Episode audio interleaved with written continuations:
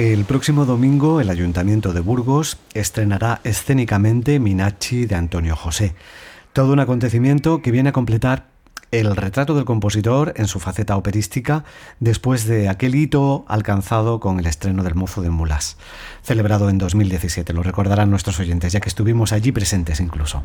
Bueno, y tenemos con nosotros a Javier Castro, quien ha orquestado la partitura de Antonio José y quien además dirigirá el estreno. Muy buenas tardes, Javier.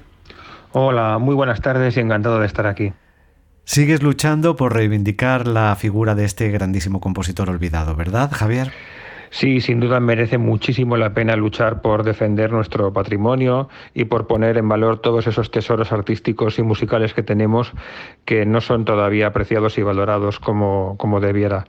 Antonio José, por suerte, está cada vez siendo más conocido y ya empezamos a tener partituras, publicaciones y grabaciones sobre él y poco a poco estoy convencido de que va a tener espacio en las programaciones de orquestas de música de cámara, de solistas y, por qué no, también de teatros de ópera, porque merece muchísimo la pena y su música es de mucha calidad. Claro que sí, Antonio José es un compositor enorme. Bueno, mm, la partitura ya había sido interpretada antes, pero en versión de concierto, ¿no?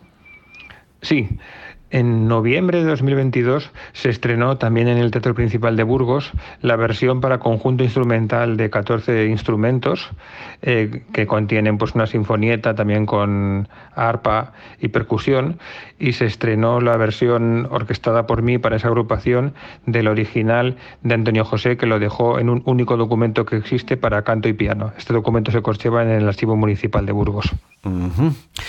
Pero hablemos de la versión orquestal, la que ahora se presenta. ¿Cómo os habéis encontrado los materiales y cómo ha sido el proceso de reconstrucción? Aparte de este documento que tenemos en el archivo municipal, esa partitura completa, que no es un borrador, ya está en limpio, eh, de la ópera completa para canto y piano, solamente existen algunos borradores y no hay ningún otro documento. Así que para reconstruir la ópera, por fortuna o por desgracia, más bien por desgracia, no tenemos más que ese único documento y es lo único de lo que podemos partir para reconstruir la música, que en este caso no hay que reconstruir, sino que hay que orquestar si queremos una versión con instrumentos.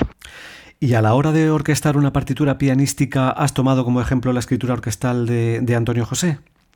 Sí, por supuesto, para poder instrumentar esta obra primero me he estudiado muy a fondo y he conocido la obra orquestal de Antonio José, que por suerte he tenido también la oportunidad de poder probar como director de orquesta. He dirigido con la maravillosa Orquesta Sinfónica de Burgos toda su obra sinfónica. También pude participar como director en el estreno mundial de la versión de concierto del Mozo de Mulas y claro, conozco, conozco su manera de orquestar y su manera de escribir para los instrumentos. En todo caso, es una ayuda relativa porque esta obra no está orquestada para orquesta sinfónica grande, Minazzi, sino para un conjunto instrumental de 14 personas y en este caso la manera de componer, la manera de utilizar los registros y de hacer las texturas es muy, muy diferente. Ya, entiendo. Y de la parte literaria, porque el libreto completo lamentablemente no se ha encontrado. ¿Cómo se soluciona esto de manera escénica? Sí, posiblemente hay un libreto perdido, porque si extraemos los textos que están musicalizados, no nos aparece una trama completa con sentido, simplemente son escenas inconexas que necesitan algo entre medias para poder tener sentido, posiblemente había diálogos. Y nada, la única solución que tenemos para hacer una versión escenificada es crear una dramaturgia totalmente nueva y respetando lo que tenemos, pues inventar, digamos la palabra inventar, crear una, una solución, una dramaturgia que puede intentar ser lo que podría haber sido en la época o que puede ser una solución más neutra y más acorde a nuestros tiempos, que es lo que vamos a hacer nosotros. Interesante. Bueno, eh, vamos al meollo. ¿Cómo es Minachi? Háblanos de su argumento con el texto que tenemos musicalizado no podemos reconstruir una historia concreta. Solamente sabemos, digamos, algunos trazos principales. Lo principal es que hay dos personajes. Uno es Minachi, que es la que da el título a la obra, que es una princesa, y el otro personaje principal es el rey. No se canta el nombre, pero aparece citado en la partitura, Rey Chamadranti y no sabemos a ciencia, a ciencia cierta ni siquiera si son amantes o si son padre eh, e hija. Lo que sí que sabemos es que la obra está ambientada en la India inglesa El rey tiene un séquito de mujeres que primero lo reciben, eh, Minachi también es recibida, pero luego Minachi tiene dudas, parece ser que relacionadas con la religión y parece ser que ella está intentando abrazar el cristianismo, pero que en la tierra del rey están adorando a otros dioses que también aparecen mencionados como Brahma, Trimurti, Shiva, Vishnu y al final de la ópera están todos los personajes muy contrariados, el rey se siente rechazado por Minachi, pero no sabemos exactamente qué ha pasado, y luego al final también hay un número de victoria, victoria, pero no sabemos cómo se ha desarrollado la trama. ¿Y cómo es su música? Eh, ¿Tiene Minachi algún punto en común con el mozo de mulas?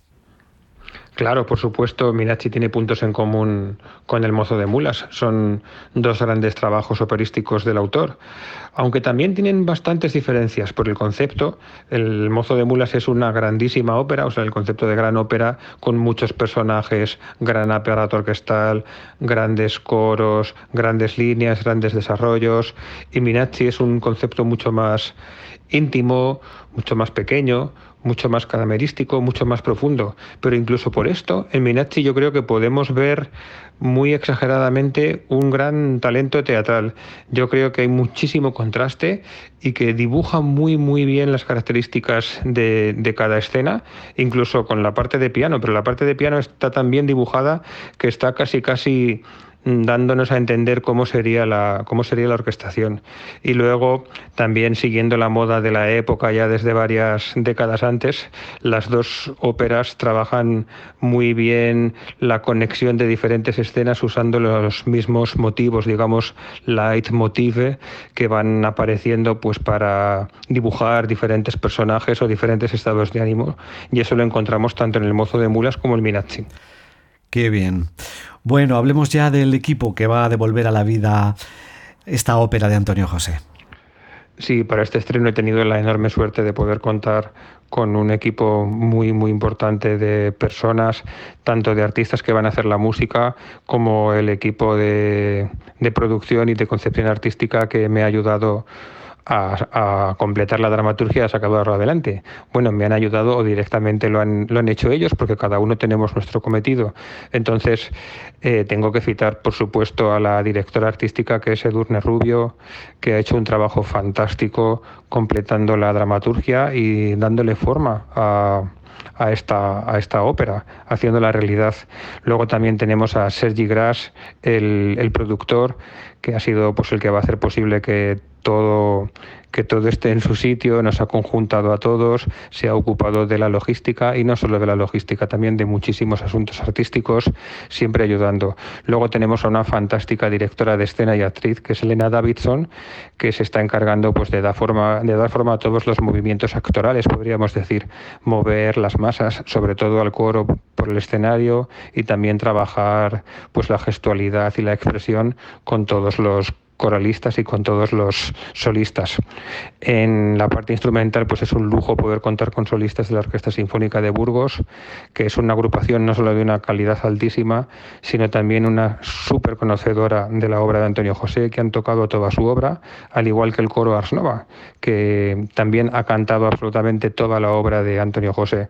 Entonces ya tenemos todos una complicidad entre nosotros mismos y con Antonio José, pues que es muy importante. Y pasa lo mismo con los solistas, porque los dos solistas principales, que son la soprano Sandra Redondo y el tenor Adolfo Muñoz, también colaboraron ya en el estreno del Mozo de Mulas, y además tenemos a Daniel Estevez, a Ann Romero y a Ana María Serrano además de todo un equipo que va a estar detrás ocupándose pues de iluminación, vestuario y bueno, todo el gran aparato que conlleva hacer un estreno operístico. Eh, pero sí, ha sido un privilegio y ha merecido muchísimo la pena poder tener el placer y el privilegio de trabajar con estas personas tan increíbles. Javier, muchísimas gracias por descubrirnos los detalles del estreno, que lo disfrutéis muchísimo, seguro que será muy emocionante y hablamos pronto. Un abrazo. Pues muchísimas gracias a vosotros, de verdad, por darnos la oportunidad de hablar sobre este proyecto. Sí, sé que va a ser muy emocionante y es muy emocionante estar recuperando la, la, música, la figura y la obra de Antonio José, que por primera vez, 100 años después, va a ver cómo sus personajes, como una ópera suya, cobra vida encima del escenario. Así que estamos muy ilusionados y esperamos poder compartirlo con todo el público de Burgos, que nos va a hacer mucha, nos va a hacer mucha ilusión. Así que muchas gracias a todos.